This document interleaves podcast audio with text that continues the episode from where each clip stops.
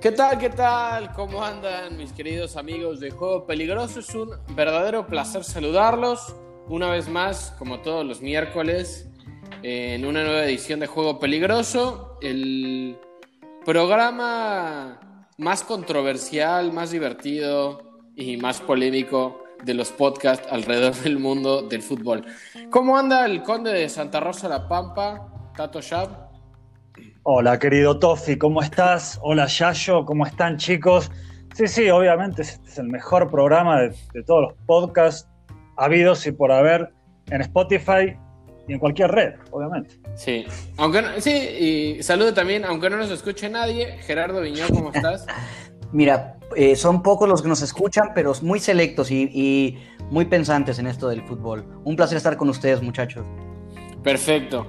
Hoy traemos un tema pues, muy interesante, creo que justo es un tema que hace perfecto énfasis de lo que significa este programa y la idea de este programa, que es no siempre hablar exactamente sobre datos y sobre ciertas cuestiones, eh, pues como esas, que obviamente cuando hacemos eh, ciertos programas nos preparamos y preparamos algunos datos y demás, pero para mí la esencia de este programa es hablar como amigos sobre fútbol y es justo lo que traemos hoy, que son los partidos eh, que nos marcaron, los partidos que se quedaron en nuestra conciencia por alguna razón.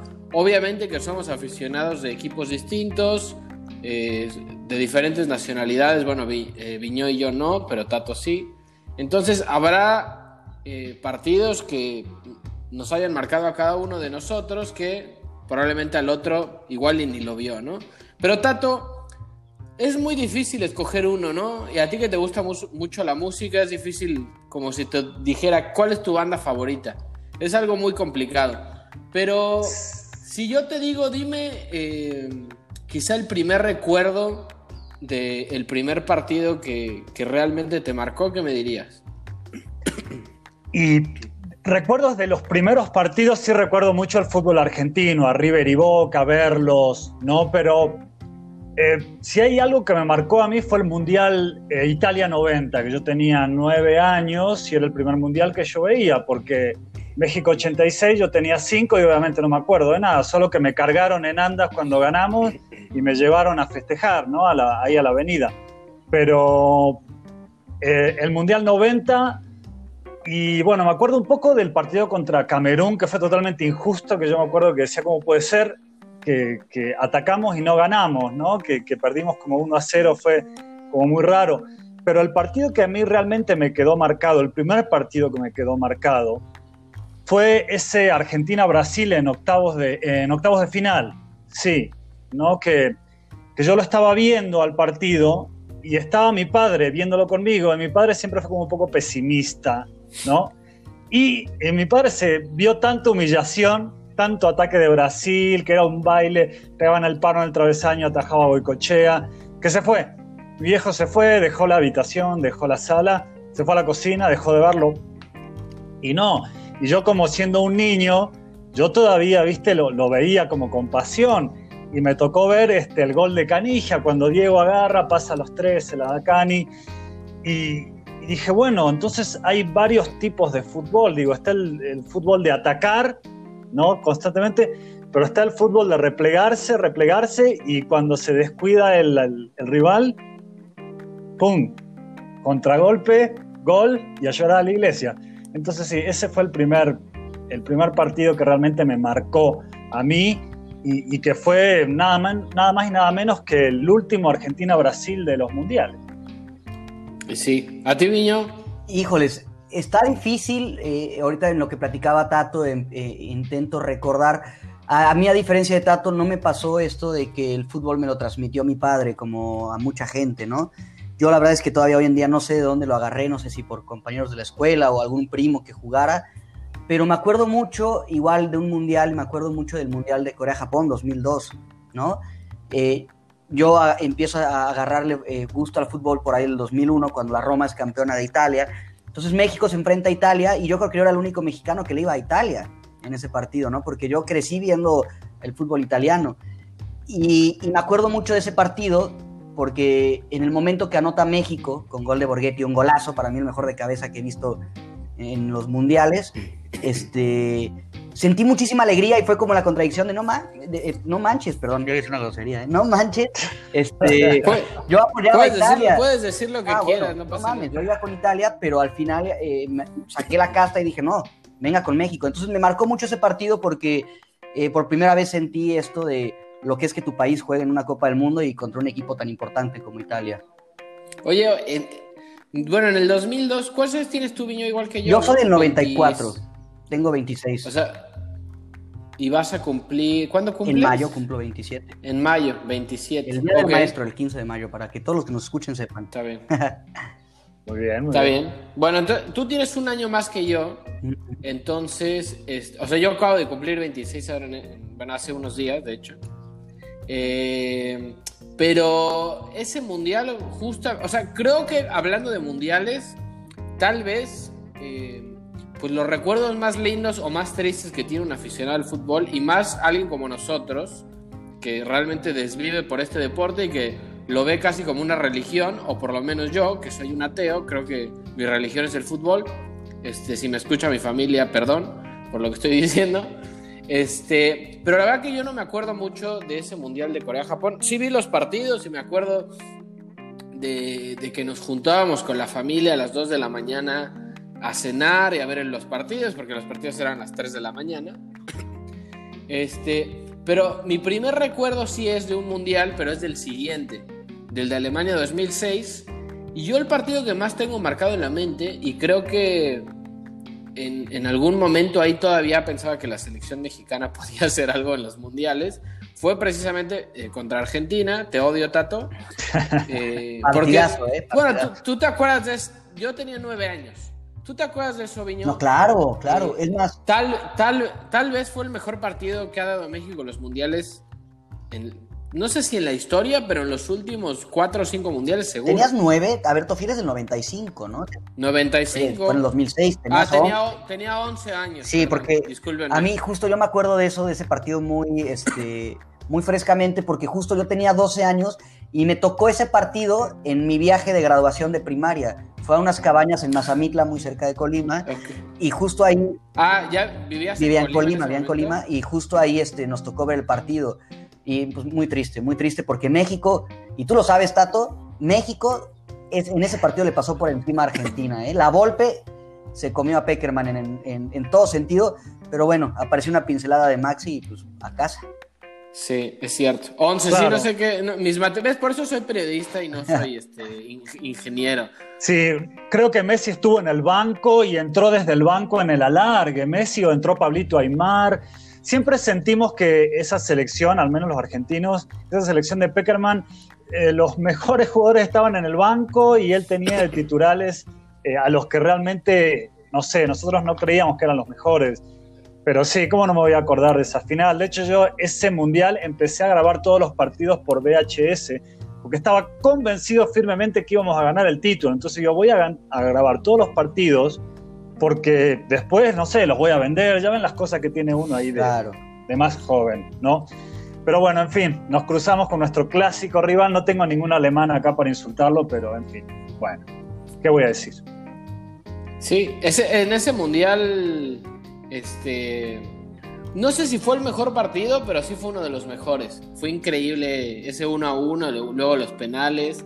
Yo me acuerdo este, tú en ese momento ya estabas en Argentina, ¿no? Todavía no vivías. Claro, sí, sí, todavía estaba en Argentina. Todavía estaba en Argentina y en el 2006 sí, yo ya, ya, era periodista deportivo. Yo me recibí en el 2002, justamente, gran año para recibirme, ¿no? Fue tremendo. Quería abandonar la carrera, quería dejar todo. De hecho lo hice. de hecho lo hice. Regresamos a lo, de, lo que la selección del 2002 de Argentina que tanto hemos hablado en este podcast, ¿no? No, por favor, no, qué horror, qué, horror para estar estudiando periodismo deportivo, querer dedicarse a eso y ya estar casi gradándome y tocarme ese fiasco por lo que fue. Me acuerdo yo eh, lloraba como si fuera un niño en ese Mundial 2002. Yo lloré con el partido de Suecia como si fuera un niño insulté a Bielsa. Después lo perdoné, lo entendí, pero en ese momento lo insulté pero con todos los, los insultos posibles. Zlatan marca gol en ese partido, ¿verdad? ¿O no? ¿O me estoy equivocando? No, fue Svensson. Anders Svensson de tiro libre. nunca se va a acordar. Aparte, Tato se parece a.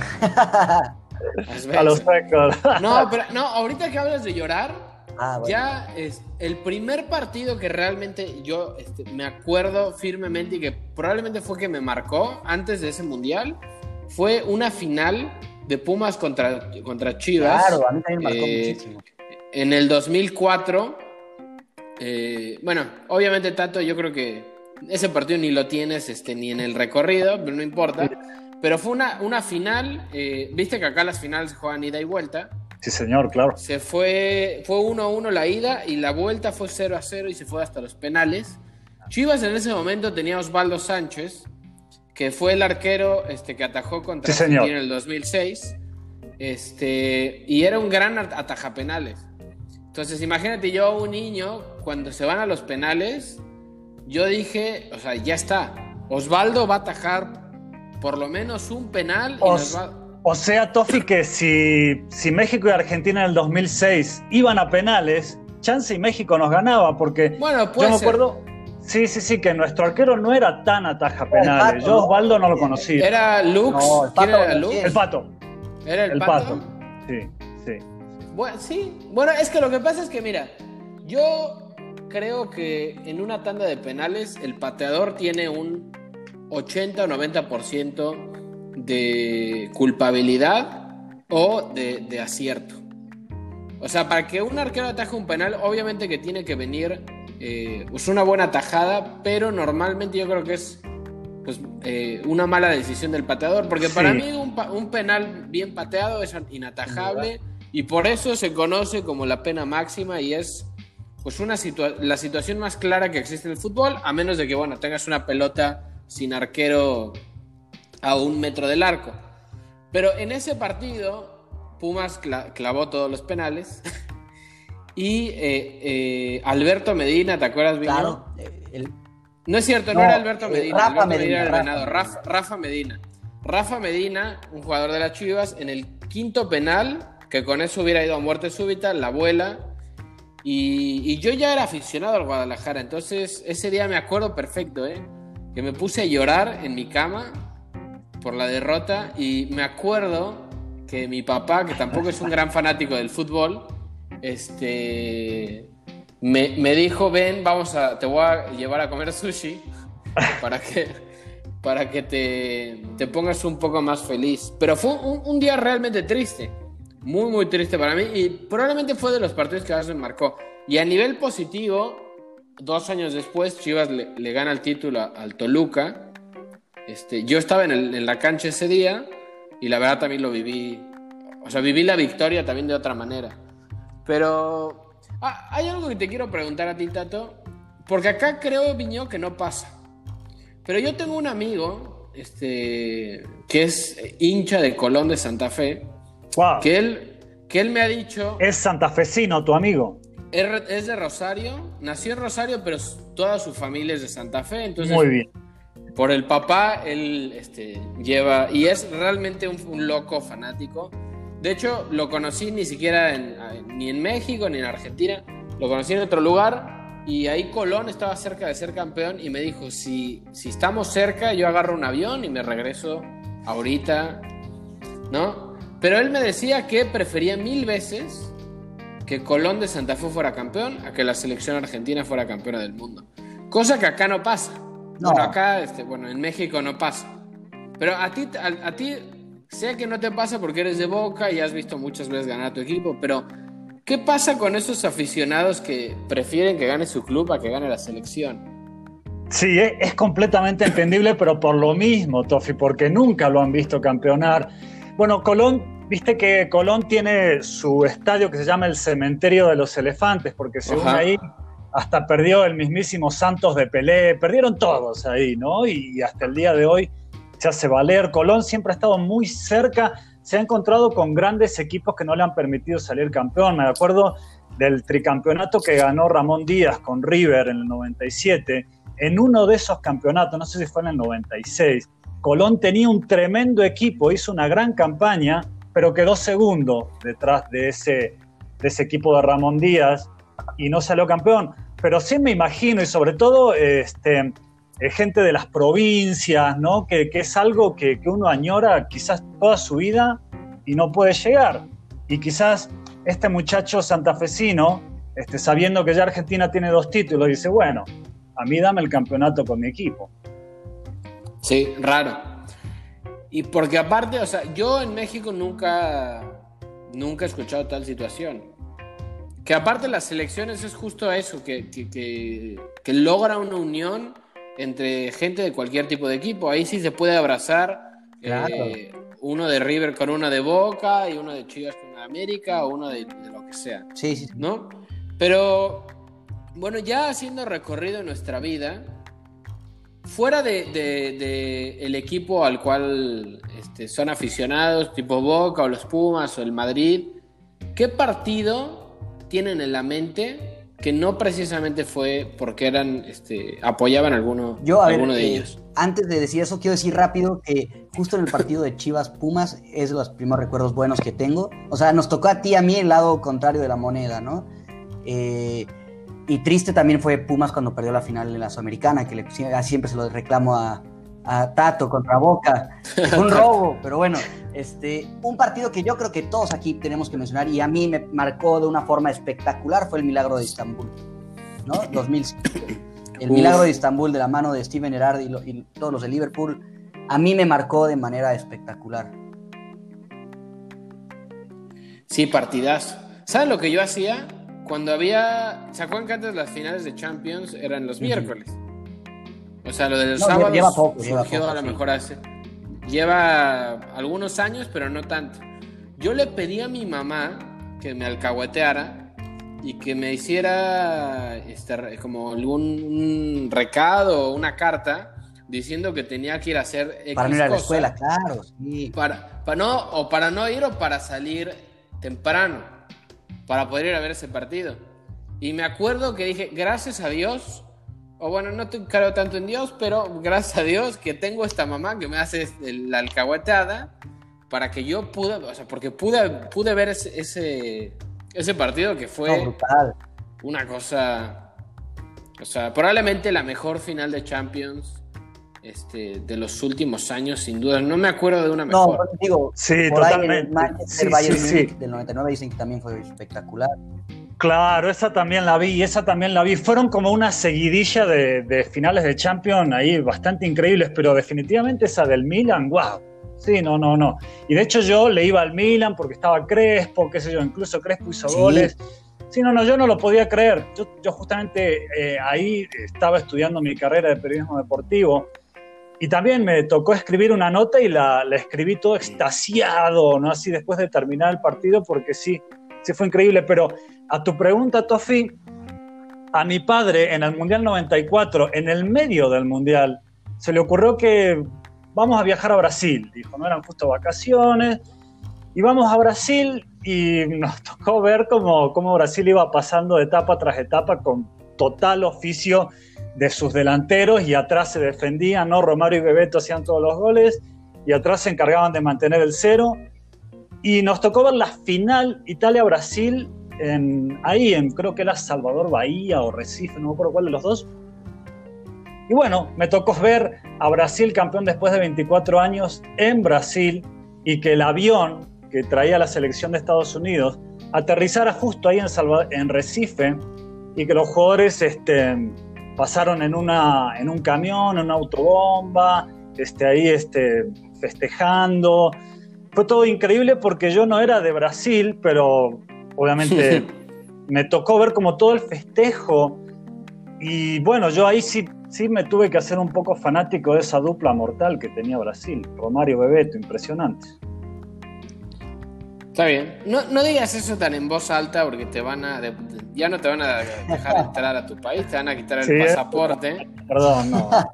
igual, igual ese, ese Mundial 94 también, eh, me acuerdo mucho de.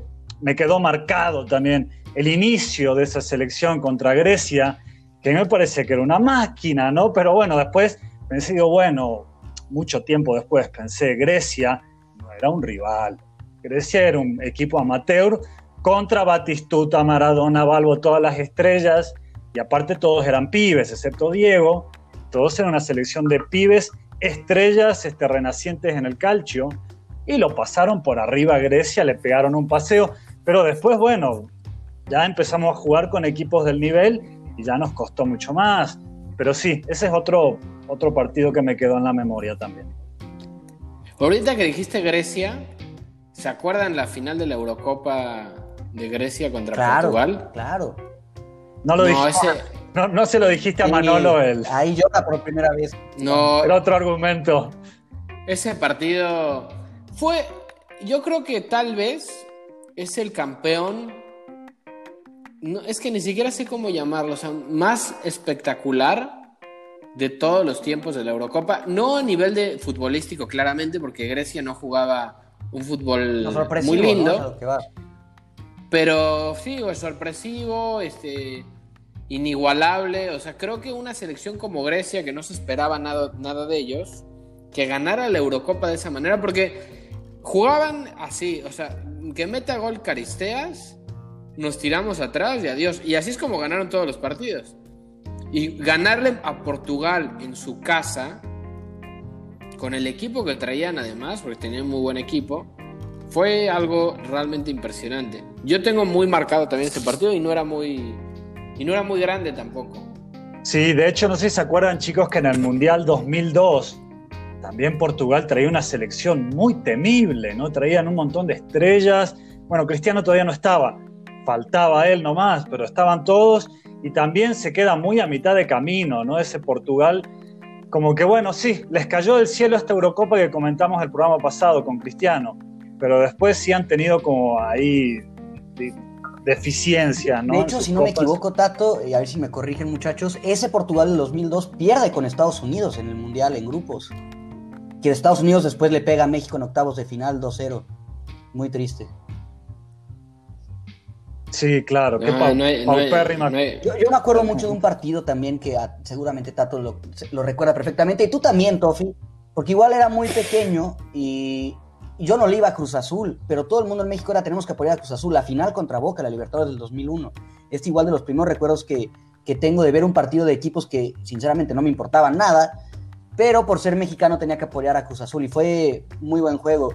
Según yo, Tato, Cruz Azul gana en la bombonera en la vuelta, ¿no? Ya en penales. Sí, señor. Sí, gana 1 a 0, con gol de, de, Palencia, ¿no? Del Paco Palencia, sí. Sí. Que yo, yo he escuchado periodistas argentinos hoy en día que realmente dicen que les dio miedo en algún momento ese Cruz Azul porque era un tremendo equipo. Sale. Realmente, o sea, fue una final muy pareja que se pudo haber definido este, de otra manera, pero creo que se definió justamente en penales porque eran dos grandes equipos. bueno, lástima, pero también causó mucho furor. Yo me acuerdo haberla visto, pero no me da tanto recuerdo porque tenía, era muy chico realmente. Pero causó furor también porque era la primera vez que un equipo mexicano llegaba a una final continental. Porque Libertadores jugamos desde el 96, si no me equivoco. No me acuerdo, eh, pero ahorita lo este, Sí, creo que, que, México, o 99. creo que México juega Libertadores, o 96 o 99, no me acuerdo bien. Pero que llegara fue Sí, y un año antes el América estuvo muy cerca de llegar, pero Boca lo elimina en semifinales, en un partido también con muchas volteretas. Sí. No, la verdad que yo creo que sí le da una emoción distinta que un equipo mexicano, o sea, para nosotros, juegue la Libertadores. No, claro. Porque realmente la CONCACHAF, este. la CONCACHAF. la CONCACHAF, la verdad, como que no. O sea, la verdad no me. Chivas la ganó hace poco y yo estaba en el estadio, de hecho con David Baena. Este. Al Perdón, eh, un saludo. rápido, en el 98 fue la primera vez que México jugó. ah, 98. Bueno, ninguna de las dos fechas que dije, pero estaba entre esas, ¿no? Este. Estábamos en el estadio y claramente me emocionó un montón, grité este, y me volví loco, pero no, no, es lo mismo. O sea, yo hubiera preferido mil veces cambiar esa copa por ganarle al Inter en Porto Alegre cuando, cuando llegó Chivas a la final. Que, que si se dan cuenta, normalmente, o bueno, no normalmente, siempre el equipo mexicano no gana en casa. Bueno, ahora ya no es así porque ya el partido de, final de Libertadores Sudamericana es a un solo juego. Pero en la ida y vuelta, Pumas no ganó en Ceú, Chivas no ganó en Guadalajara, el América no ganó acá. Este, incluso el mismo Pachuca, que, que sí ganó una sudamericana, tampoco ganó en México. Entonces creo que ahí es donde ha faltado el punto exacto.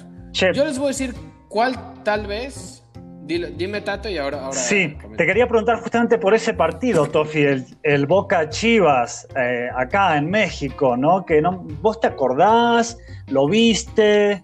Nah, ¿cómo no me voy a acordar? ¿Cómo no me voy a acordar? Eras chiquito también, eras chico. Era, ¿cuánto? Tenía como nueve, ¿cuándo fue? ¿2004? 2004, 2004. Sí, tenía, no, sí me acuerdo perfecto. Y me acuerdo también una vez que Chivas eliminó a River, este, me parece que era Sudamericana.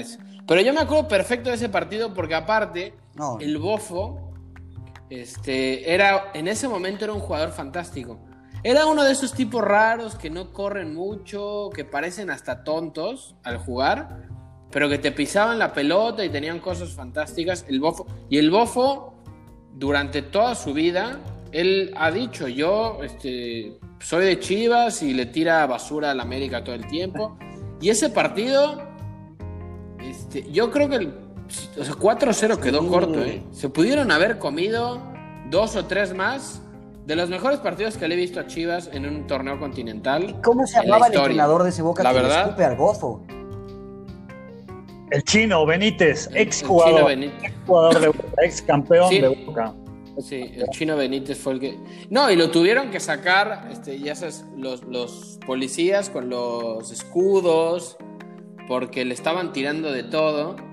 El partido de vuelta fue muy duro y, se, se, rumora que, que los jugadores de Chivas tuvieron que esperar un rato en el estadio para que la gente se empezara a ir, porque decía, si sale el camión ahora, nos van a matar a todos. Entonces es mejor que se queden en el estadio. Y hablando de, River Boca, uno de los partidos que probablemente tengo más en la memoria, y no precisamente por lo que pasó en la cancha, es la final de Madrid.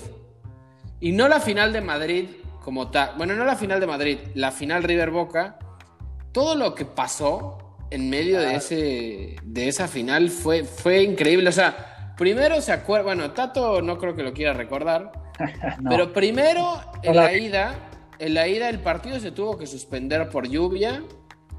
Y, bueno, la vuelta fue un 2-2 bastante bueno. Pero, eh, digo, perdón, cuando ya se, reanudó la ida, fue un 2-2 bastante bueno. Pero en la vuelta, supongo que todos lo saben, o todos los que, los que les gusta el fútbol lo saben, pero fue increíble todo lo del gas pimienta, lo que involucró este, a los periodistas como locos, una transmisión de más de dos horas. O sea, para mí, que yo no soy aficionado a ninguno de esos dos equipos, fue como, está, yo tenía palomitas y estaba viendo el cine. O sea, sé que no fue una situación agradable, no estoy apoyando la violencia, pero fue fantástico. O sea, no sé si ustedes vieron la transmisión completa de ese también espectacular un gran ejercicio periodístico, ¿eh? llevar a cabo una transmisión con un, problema tan grave. Sí, que aparte nadie lo podía creer. Lo que pasó ahí es que a Boca, en la Libertadores del 2015, del 2015, le toca jugar contra River, creo que fue en octavos de final. Sí, no, Sudamérica. fue Libertadores. No fue octavos. Fue Libertadores. Sí, fue, sí. ¿Fue Libertadores? Libertadores. Sí, sí. Por el sí, que les avientan el gas pimienta. En el segundo tiempo, en la ida había ganado River 1 a 0. Y iban 0 a 0 en la bombonera, en la vuelta. Y en el segundo tiempo, al entrar al túnel, al salir el equipo, al túnel más bien, este, le tira gas pimienta a un, un, barra brava ahí de boca, suspenden el partido y le dan los puntos a River y pasa y eso hace que River después Contra salga campeón. Y lo peor de todo es Claro, contra Tigres, y después se inicia toda esa seguidilla este, de, partidos que River nos empieza a ganar, ¿no? Fue más o menos por ahí. Pero la cuestión es que Boca quiso aplicar la misma, ¿no? Boca dijo, bueno, ahora tiraron gas pimienta a nosotros, que nos den los puntos y que nos den la copa. Entonces trajeron un, contrataron un buffet de abogados, fueron al TAS, que es el tribunal de este, etcétera, etcétera. Y que nunca nada de eso resultó y River nos ganó con total justeza en la cancha en Madrid. Yo justo venía viajando de México a Argentina en el, en el colectivo y con los últimos datos venía chequeando y yo contento con mi 1 a 0 de Benedetto y bueno, ya después pasó lo que pasó, lo dieron vuelta y 3-1. Ah, pero ¿estás de acuerdo, Tato, que no hubiera sido igual ganar un partido sin jugarlo? O sea, no, el fest o sea, está bien, perdieron, pero lo perdieron en la cancha. O sea, si hubieran ganado por esta situación, yo creo que hubiera sido una copa que no valía para nada. O sea, valía, digamos, en el registro, pero como aficionado te hubiera gustado decir, fui campeón contra River de la Libertadores, pero sin jugar. Y qué sé yo, no sé, Tofi, yo siempre eh, me, molestó mucho, muchísimo, me costó siempre superar esa situación del gas pimienta cuando lo eliminaron a Boca en el escritorio, ¿no? Porque todavía faltaba un tiempo.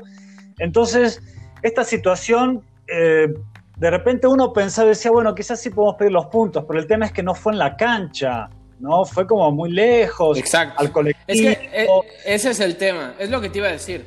En el partido, en la previa de eso, que fue cuando en la cancha de Boca le avienta el gas pimienta a los jugadores de River, fue en la cancha. Entonces el club que es funge como local tiene que hacerse cargo de la seguridad de los jugadores y de la gente y de todo. Y en este caso, que fue que le aventaron al camión, fue en medio de una avenida que el club y es lo que apeló, dijo, o sea, yo cómo carajo voy a hacer para cuidar a los jugadores de Boca cuando vienen llegando al estadio. O sea, yo no tengo una responsabilidad real, la responsabilidad es, digamos, del gobierno, claro. de la ciudad. Y no sé si ustedes se acuerdan, este, Boca no quiso jugar ese partido porque era cuestión de, de decir a los jugadores de Boca, bueno, ya está, a pesar de que nos tiraron gas pimienta, un vidrio, hay un jugador con vidrio que era Pablo Pérez. Ellos sí, que tenían el, que lo llevaron al hospital. Sí, ellos podrían haber tomado la decisión de decir, bueno, jugamos igual en el Monumental y ganamos ahí y se acabó. Y tan tan. Siempre a uno como que le quede esa espina de decir, ¿por qué estos pibes? Yo creo que hubo abogados, hubo cosas de decir, vamos a pedir los puntos, se mezclaron muchas cosas que después le terminaron siendo perjudicial a Boca, incluso ir a Madrid, porque yo siento que en el Monumental tenía más posibilidades Boca en ese momento. Pero también mental, mentalmente no crees que ya, ya sales este, pues con, otra, con otra onda, ya no sales concentrado en el partido. Pero saldría como con mucha más rabia, ¿no? Con mucha más furia y yo creo que eso les podría haber permitido ganar. ¿no? Siempre me quedé con ese espina, es decir, ¿por qué no jugaron? ¿Por qué tenían que eh, proceder a pedir los puntos, llamar a abogados, que no querer jugar, las lluvias, se suspendían? No sé, fue todo un circo tremendo que eso obviamente al perder Boca, los jugadores de Boca quedaron muy traumados hasta el día de hoy. Ya ven que ellos, los jugadores de Boca lo único que dicen es Copa Libertadores, Copa Libertadores, Copa Libertadores. Y muchachos, bueno, por la Copa Libertadores no es tan fácil de ganar. No se gana antes de jugar, como ahora contra el Santos, ¿no? Que parecía que en Brasil sí, somos el, Boca de Bianchi, podemos ganar y nos comimos tres, ¿no? Entonces, cuidado, cuidado. Ese partido también me marcó. No, no es cierto. Dígamelo. Oye, Viñó, este, hay un partido, no sé si a, ti te marcó, pero a mí de forma lamentable. O sea, todavía lo sigo recordando y tengo pesadillas. Mundial 2014, Brasil, eh, Brasil, México, Holanda. No jodas, ese te, juro que probablemente es el día más triste de mi vida. No, no sé si el más triste, pero sí el más impotente para mí. Eh, fue espantoso el gol de Giovanni Dos Santos en el segundo tiempo. Dices, estamos a nada de por fin llegar a cuartos de final y que se echara para atrás México y pues los holandeses con dos goles te mandan a casa. Sí fue muy, muy duro, la verdad, Tofi. Eh, y un penal, No, y con un penal que no, bueno, que no era penal, pero bueno, si te provocan tantas ocasiones, algo estás haciendo mal, ¿no? O sea, no, no, no, solo es por el penal. Es que ese justo fue. Para mí, justo ese fue el, tema, o sea, que no le crearon tantas ocasiones. México estaba O sea, que México jugó bien. No, no, no. México jugó bien 65, 70 minutos.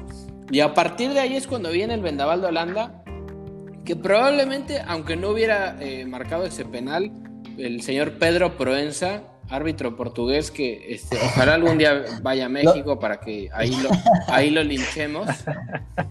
Este, bueno, Pedro Proenza lo marca, pero yo creo que aunque no lo hubiera marcado, probablemente Holanda ya este, nos tenía en la lona en el tiempo extra. O sea, era muy difícil porque México ya creo que no supo manejar bien la, desventaja y eso es algo que históricamente a México le, ha pasado en los mundiales. Y lo peor de todo y lo que más nos queda como mexicanos es que el rival de México en el siguiente partido, si es que ganaba, iba a ser Costa Rica. Que Costa Rica, mira, sí hizo un mundial fantástico y pasó tal vez en el grupo más difícil del mundial. Y venían, o sea, impresionante. Pero creo que si había un equipo que le podíamos ganar, era Costa Rica. Porque realmente no, no tenía figuras. No, y mira, y sabes qué, con este, justamente México se conoce de CONCACAF. Hay paternidad de México a Costa Rica, ¿sabes? Y eso pesa, pesa en cualquier eh, etapa del mundial. Si Costa Rica se topaba con México, se iba a topar con su coco, con el más malo de la película. Oigan, Muchachos, pero no, no sé si se acuerdan ustedes que en las eliminatorias de ese mundial México eh, casi queda fuera, pero por nada. Fue porque este defensor este, que jugaba en el Cruz Azul, ¿cómo se llamaba? Un negro de Panamá, se dejó hacer todos los goles. Ahora tiene un piso en, Polanco, eh, porque se dejó hacer todos los Y México pudo pasar, y no me acuerdo quién era que, de quién dependía que tenía que ganar, y pasó Claro, Estados Unidos gana contra Panamá, que Baloy era Baloy, se deja hacer todos los goles. Ya tiene un piso en Polanco, un edificio, lo que sea. Pero después, me acuerdo que echan a Bucetich, que lo habían llamado a Bucetich para dirigir esos partidos. Lo echan, obviamente, porque estuvo a punto de quedarse sin mundial. Y lo traen al, Piojo. Y esa selección jugaba muy bien, le gana a Croacia, le gana a Camerún. Y yo cuando lo vi jugar Sí, claro, lo le empata con Brasil y yo lo veo jugar con Holanda ese partido. Y yo, yo, viste, me intimidaba como jugaba México. Digo, che, pero ¿qué pasa? O sea, parece, parece otro equipo, parece un equipo europeo con mezcla de sudamericano, como que dominaron a una Holanda que también tenía un equipazo, ¿no? Pero ya saben lo que pasa cuando los equipos grandes sacan la casta, ¿viste? Sí, mira, te voy a decir algo que un día me dijo Manolo, este, que por cierto, Tato estaba muy sorprendido de que tuvieras 40 Tato años. nos sorprende. ¿eh? Mirá, mirá, parezco de menos. Sí, este, el, el, el, tío, el tío Tato. El tío, el tío. Sí, o sea, no podría ser nuestro papá, porque bueno, sí podría. Precoz, un papá este, precoz. Aunque la verdad sí serías este, un, un poquito precoz. Pero Manolo me dijo un día, los jugadores mexicanos, así literal me dice, salen a buscar trabajo en los mundiales. Así me dice, los hijos de perra salen a buscar trabajo en los mundiales. Esa es una frase textual de Manolo que yo estoy de acuerdo. O sea, saben que el mundial es algo que los va a posicionar mucho más alto en su carrera, que puede ser que algún equipo europeo los vea y los quiera este, llevar. Eh, y todo este tipo de cuestiones que van más allá de solamente el mundial. Y en la eliminatoria, saben que quizá la tienen tan fácil pues que se tiren a la maca y medio juegan. Y es un error.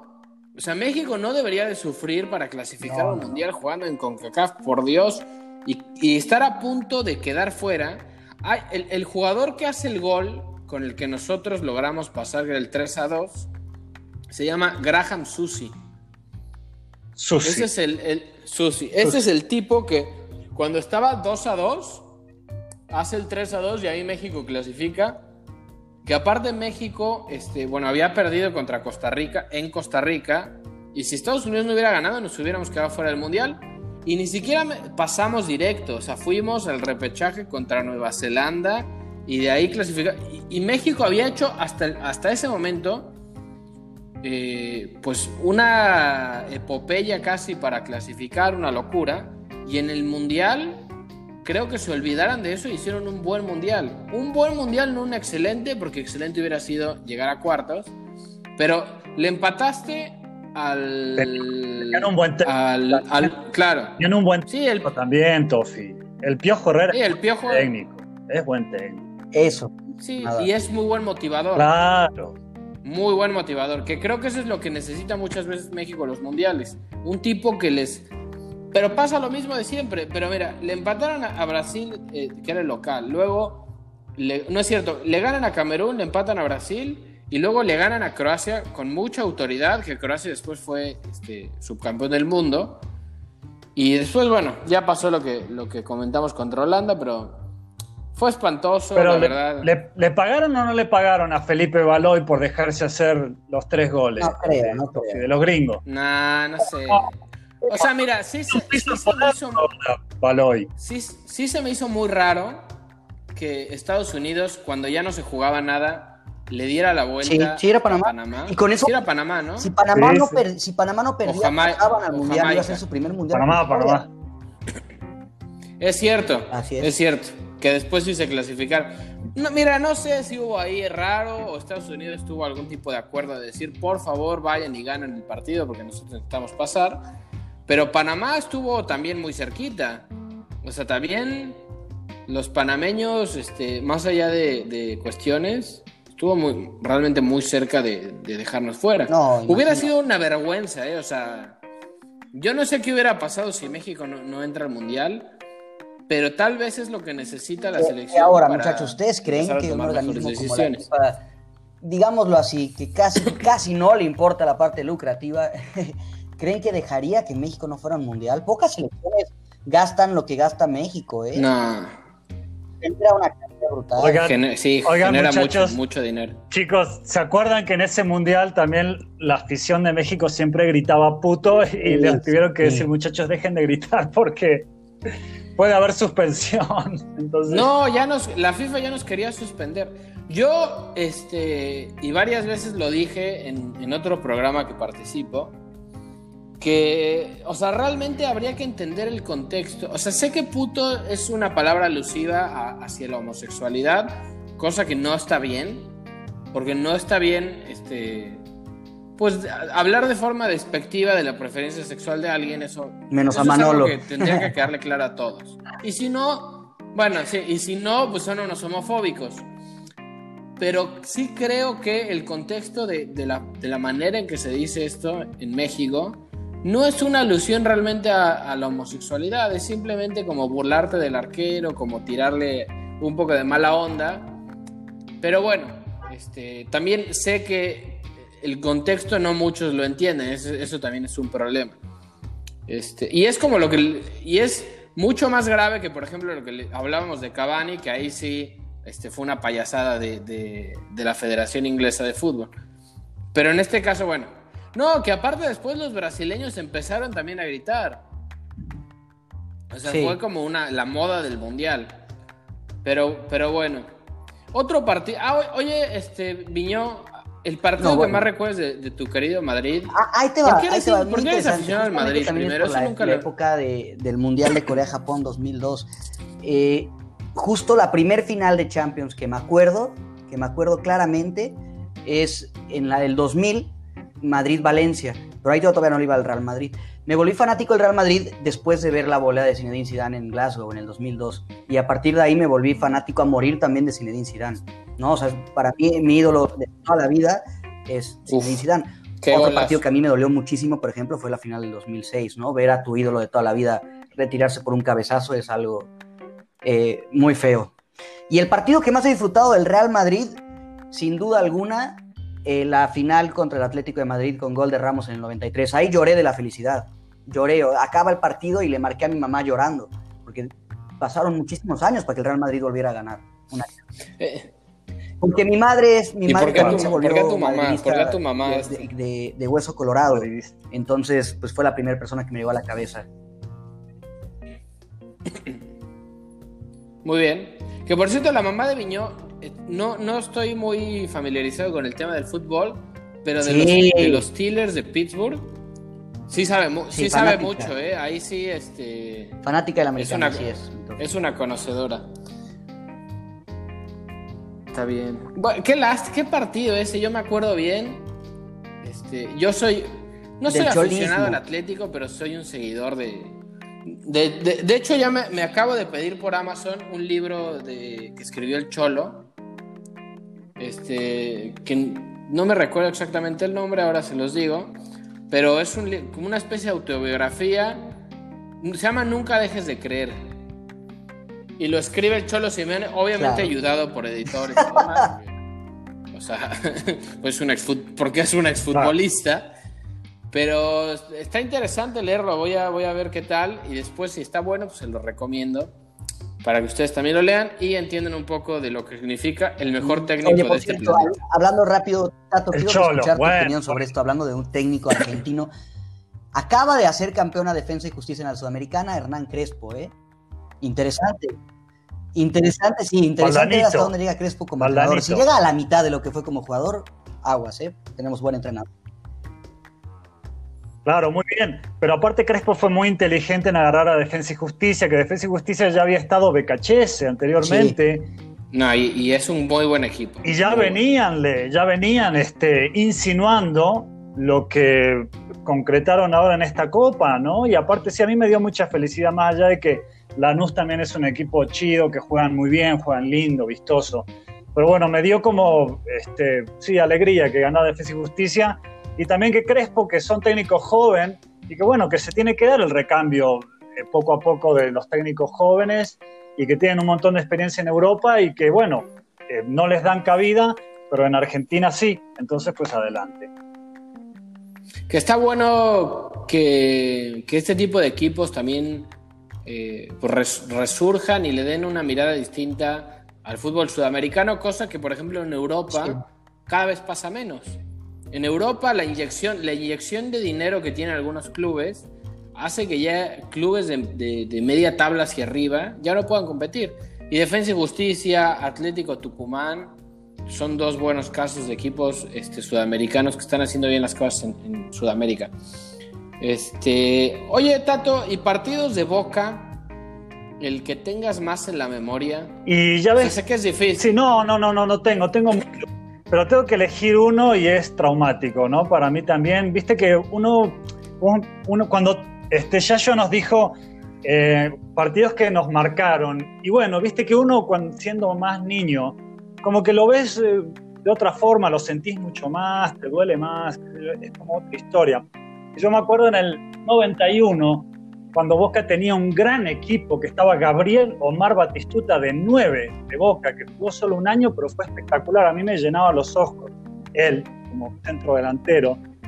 Y haciendo dupla con Diego Fernando Latorre, que ahora es relator y tiene como muchas. Relator no, comentarista, tiene mucha fama. Sí, jugó, en México, de hecho, en Cruz Azul. Claro, él jugó en Cruz Azul y creo que jugó también en el Celaya o por ahí, en uno de esos equipos. Pero bueno, Boca tenía un equipazo, Graciani, el Mono Navarro Montoya en el arco. Y hagan de cuenta que antes el campeonato argentino ha cambiado infinidad de veces de, forma, de formato. de formato, tiempo, en fin. Es un quilombo, como se diría en Argentina. Y en esa época era como es la liga italiana, chicos. Había un campeón de invierno y un campeón de verano, ¿no?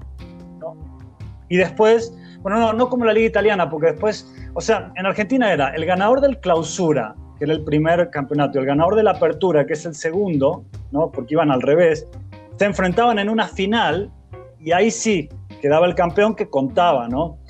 Y el primer, el ganador del primer torneo fue el Newell's de Bielsa, ¿no? Que Bielsa, con sus escasos, que treinta y pico de años, era el técnico más joven, lo sacó campeón a Newell's, ¿no? Tenía un equipazo, Newell's también, tenía varios de los técnicos que están ahora seguidores de Bielsa, el Toto Berizo, Poquetino, Gamboa, bueno, en fin.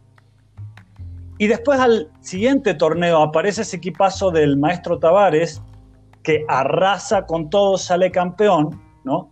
Y tenían que jugar en la final Newell's y Boca.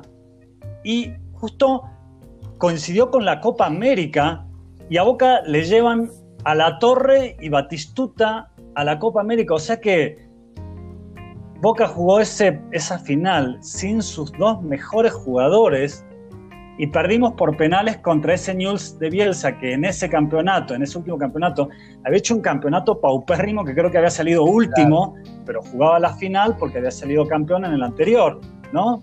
Entonces yo como que no entendía nada. Primero no entendía por qué no estaban Batistuta y La Torre. Y después no, no lograba entender cómo un equipo tan malo como Newell's, que había quedado último, jugaba la final, incluso nos ganó por penales, ¿no? Entonces sí, ese fue como mi, algo que me quedó como marcado como algo muy, muy traumático en, en mis primeros inicios como hincha de boca. Ok. Qué lástima que, que nuestros mayores recuerdos son de cosas negativas, ¿no? Así. Lágrimas. Este... yo una vez, yo una vez en un partido, viste que acá en México hay liguilla. Claro, claro. en Argentina también hubo en Argentina liguilla anteriormente en los en el 87, 88 y hasta el 89 había liguilla también, muy bueno estaba, era muy emocionante. O sea, e, es un formato muy interesante. A mí no me gusta Pero de qué pero que gusta verlo, gusta verlo. O sea, ah, es divertido, sí es divertido. Bueno, últimamente no, no horrible, último, el último torneo fue una liguilla, bueno. Este, pero Chivas había terminado super líder del, campeonato y jugaba contra el Querétaro en la liguilla. El Querétaro entró de milagro. Primero y octavo, Tofi? Primero Exacto, exacto. Uno contra ocho. Chivas venía haciendo este pues un gran torneo y realmente el Querétaro no se veía cómo le pudiera ganar.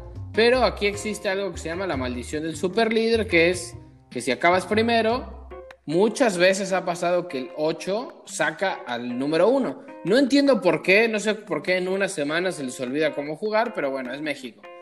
Entonces, en el partido de ida, iba ganando 2 a 0 el Querétaro. Y dije, o sea, ¿qué está pasando? Y el Chatón Enrique es un jugador de Chivas, hace el 2-1 en los últimos minutos de la ida. Entonces, con ese gol dije, con el 1-0 Chivas pasaba a semifinales y dije, bueno, Dentro del partido malo no está tan mal. En la vuelta, Chivas destruyó al Querétaro. Liborio, no era Liborio. Pero el arquero sacó todo. Liborio, que aparte era propiedad, era propiedad de Chivas, el arquero de Querétaro. Sí, sacó todo. Tuvo yo creo que el mejor partido de su vida y nunca más volverá a atajar así. ¿Y 0 a 0 o qué? 0 a 0. Y yo me acuerdo que terminó el partido y, el bote de basura de mi cuarto lo agarré y lo, lo aventé contra la ventana y le hice un hoyo. Y entonces, este, hoy en día todavía en mi ex cuarto, porque bueno, ya no vivo ahí, este, puse una como foto de no me acuerdo de qué, para tapar el hoyo que había para que mis papás no se dieran cuenta que el, estúpido de, de, mí lanzó un bote, o sea, de un bote de basura, contra el, vidrio. Y son cosas irracionales, pero esas cosas solo las haces por fútbol. O sea, yo lo único que no haría por fútbol es pegarme con alguien. O sea, pelearme con alguien este, con golpes este, por fútbol, yo jamás lo haría, se me hace una estupidez. Pero cualquier otra cosa seguro está en mi repertorio y seguro lo haría. Usted, ¿Ustedes han roto algo? Lágrimas ya me dijeron los tres que...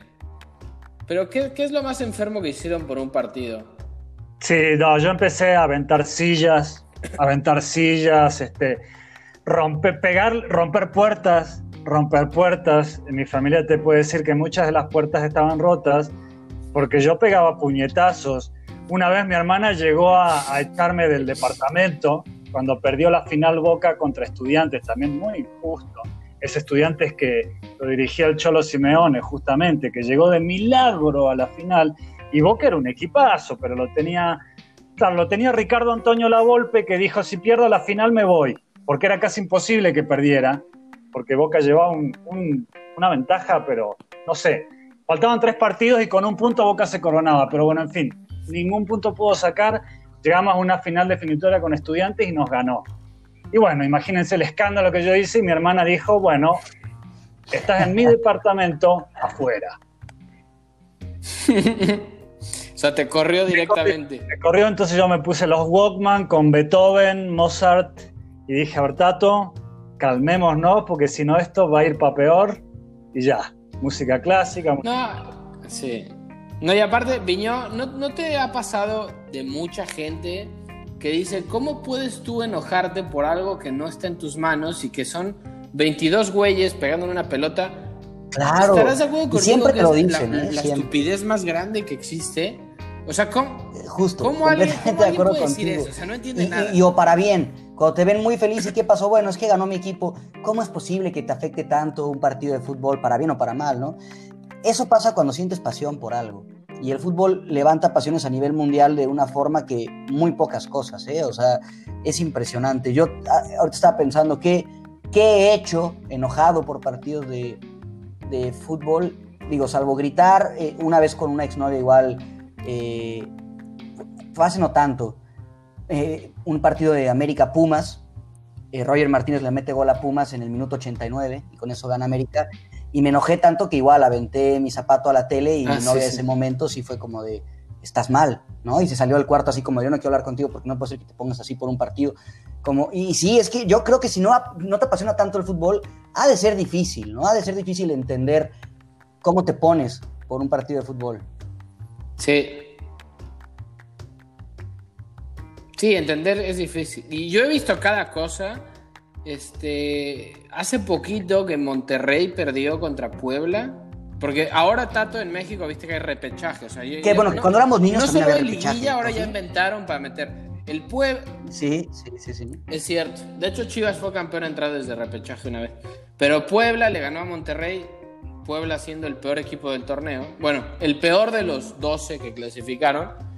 Y hay un video de un tipo que agarra la tele, Claro. la saca como del soporte y adiós.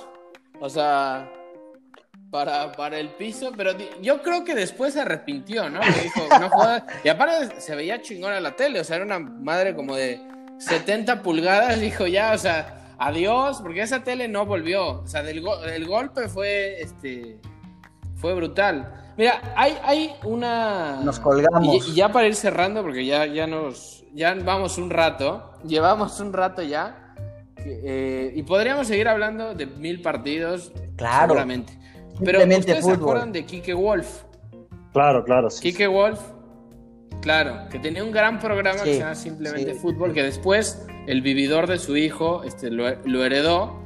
Kike Wolf Jr., que. O no, no es cierto, no se llama Kike. No me acuerdo, algo Wolf, malísimo ahora. Kike Wolf, nada que ver con, con el hijo. Pero Buenísimo. tiene un video en YouTube que se llama El Poema al Fútbol. ¿No? Que lo han escuchado y dice, ¿cómo vas a saber lo que es este, la humildad si nunca no sé qué?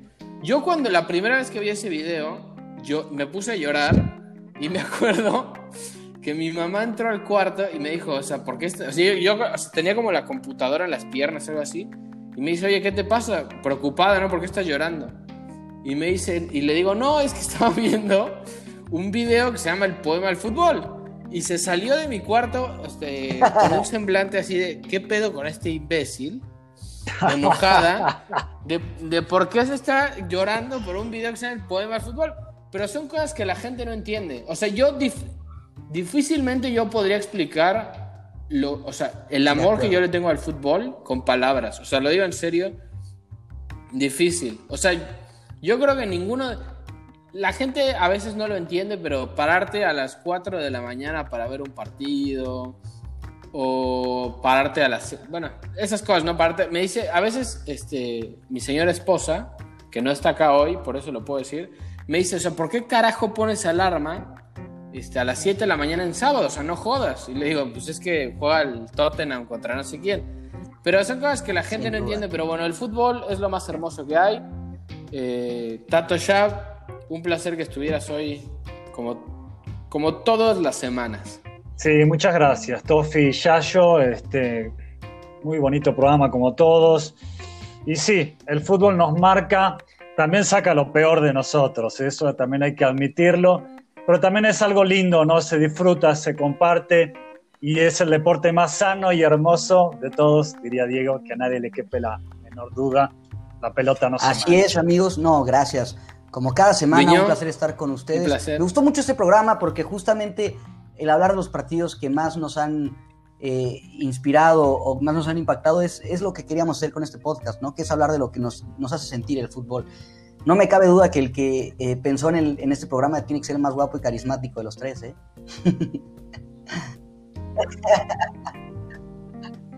Sí, sí. Pues ni- ningú- ninguno, ninguno entonces, ¿no? Así es. No, no, no, por muy buen podcast, Se muchachos. equivocaron de Me podcast. encanta esto. Sí, perfecto. Bueno, eh, gente, fue un placer que, que estuvieran con nosotros. Esto fue Juego Peligroso y nos